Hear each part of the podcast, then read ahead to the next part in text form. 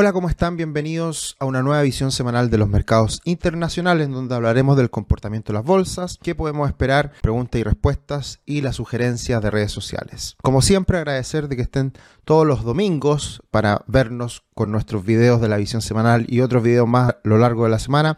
La semana pasada tuvimos algunos problemas técnicos, así que por eso subimos el día lunes el video y probablemente hagamos algunos cambios también en el lanzamiento de este video semanal. Les estaremos comentando las novedades, como también que nos puedan seguir en otras redes sociales como Instagram y Twitter, arroba cetricio, arroba somos.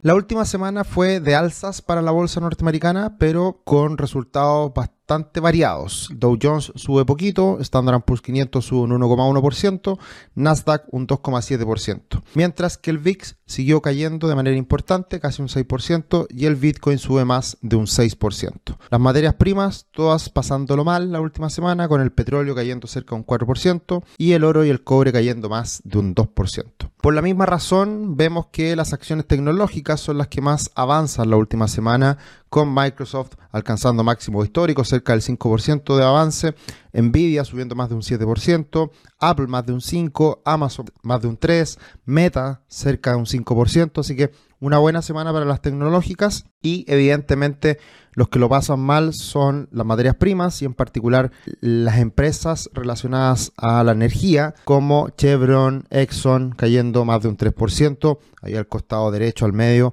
vemos las caídas del sector energía. Y por supuesto también algunas, una que otra acción y uno que otro sector en, una semana que fue eh, en varios casos bastante mixta. Pero como siempre suele ocurrir, las tecnológicas tiran mucho el carro y son muy importantes en el conjunto de los índices. Y bueno, hemos tenido estas últimas declaraciones de Jerome Powell por parte de la Fed, en donde ha dado luces de que la tarea, la pega, el trabajo ya está hecho. Las alzas de tasa ya llegaron a su término, eso lo dijo en la última reunión de la Reserva Federal, pero esta última semana hizo algunos comentarios que no dejan del todo claro que esto sea así. Por ese motivo es que de expectativas muy elevadas respecto a que ya no subían más las tasas, empezaron a moderarse un poquito. Ahora, de todas formas, sigue ganando por amplio margen la posibilidad de que las tasas se mantengan, pero eh, evidentemente eh, de aquí a las próximas reuniones de la Fed vamos a tener que estar atentos a las cifras económicas, donde juega un rol súper importante la inflación de Estados Unidos. Así que desde ese punto de vista hemos visto una recuperación importante en los mercados, en las bolsas norteamericanas y cambió bastante el panorama desde la última reunión de la Fed a la fecha. Como les decía, eh, esta última semana vimos algunas correcciones, particularmente en los bonos del Tesoro de largo plazo. Ya les comentaré ahí algunas cositas que pasaron y también muy importante en lo que fue el dólar que venía cayendo fuerte la semana anterior, pero se recuperó, rebotó y eso va de la mano con estas declaraciones de Jerome Powell y también unas peticiones semanales de, desempleo que siguen bastante bajas, es decir, todavía el mercado laboral no se ve del todo afectado por la, desaceleración económica que se puede estar comenzando a, gestar. Y precisamente respecto a las probabilidades de alza de tasa para la reunión del 13 de diciembre, vemos que bajó de casi un 95% y fracción a cerca de un 90% la probabilidad de mantención.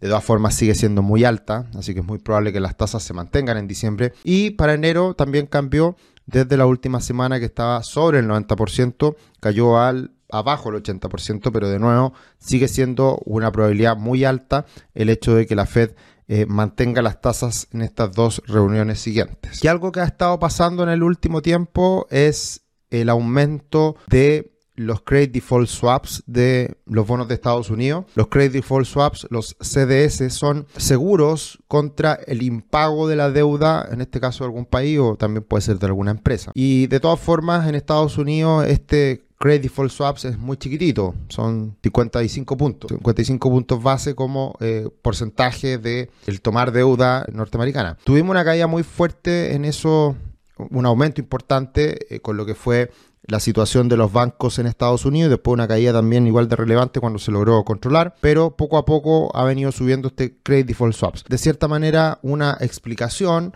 del aumento de las tasas de interés de largo plazo. Y precisamente esta última semana ocurrió un fenómeno importante, una licitación de bonos del Tesoro a largo plazo en Estados Unidos y los bancos que tienen que salir a vender este, estos bonos lograron cubrir solamente el 75% de la oferta, es decir, hubo una baja demanda por bonos del Tesoro a largo plazo en Estados Unidos.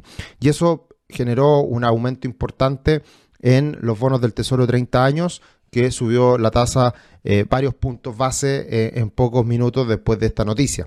Por lo tanto, acá tenemos evidentemente algunos de los factores que han incidido en este aumento de las tasas de largo plazo en Estados Unidos, poca demanda, aumento en el credit default swaps, un Estados Unidos que ha mantenido un déficit desde hace mucho tiempo, por lo tanto le falta la plata para poder financiar su gasto. Eh, entonces, evidentemente, un país que si bien sigue siendo la principal potencia del mundo y si bien sigue siendo la deuda más segura del mundo, evidentemente hay señales que no le gustan al mercado y que se han visto representadas en estas mayores tasas en los bonos de largo plazo. Así que ahí hay una situación, digamos, a tener en cuenta, a estar mirando eh, cómo evoluciona esto. Eh, de todas formas, insisto, eh, no es para preocuparse porque estamos hablando de credit default swaps muy chiquititos, con muy bajo riesgo. Se ve un aumento, pero de todas formas es muy bajo el riesgo de lo que pasa con Estados Unidos. Pero es algo a monitorear porque evidentemente eso explica en gran medida la caída de los bonos del Tesoro de Estados Unidos a largo plazo y que se ha materializado en mayores tasas. Y, y es lo que precisamente hemos estado comentando hace varias semanas. Y en ese sentido tenemos que el bono del Tesoro de 10 años, de haber estado en 5%, cayó a cerca del 4,5 y en la última semana se recupera un poquito a 4,65 aproximadamente, 4,65%. Así que sigue la tendencia alcista en esta tasa. Eh, no ha habido un cambio de tendencia, pero de todas formas eh, ya vemos una moderación importante respecto a lo que observamos algunas semanas atrás. A pesar de todo esto y todo este ruido y noticias que uno va conociendo semana a semana, la bolsa norteamericana terminó muy bien el día viernes, rompiendo ya definitivamente la media móvil de 50 periodos que estábamos monitoreando la semana pasada y eh, también de cierta manera rompiendo este canal bajista que veníamos monitoreando. Podríamos decir que el camino está absolutamente despejado para que la bolsa norteamericana siga esta recuperación y de esa manera muestre en la última parte del año los resultados que muchos esperan, que es un periodo del tiempo muy favorable para la bolsa y que hasta ahora, a pesar de la caída de octubre, septiembre y octubre, hemos visto una recuperación muy violenta en el mes de noviembre. Y en ese sentido, mirando los resultados de este año, vemos que el Bitcoin se ha recuperado considerablemente en las últimas semanas, sube en el año más de un 100%, 124% prácticamente, las acciones tecnológicas suben en el año casi un 43% y las acciones del Standard Poor's 500, el SPY, sube un 16,5%. Así que un muy buen año para la renta variable en Estados Unidos, impulsado por las acciones tecnológicas que no paran de subir. Como les decíamos antes, Microsoft en máximo histórico, Apple también muy buenos resultados, muy buen retorno, muy buen impulso en el último tiempo y vemos que en general la, renta variable se ha comportado bien este año. ¿Qué es lo que peor lo pasa este año? Los bonos del tesoro de larga duración, que es el TLT, el famoso TLT, que cae un 9,1% y ya lleva tres años cayendo de manera importante.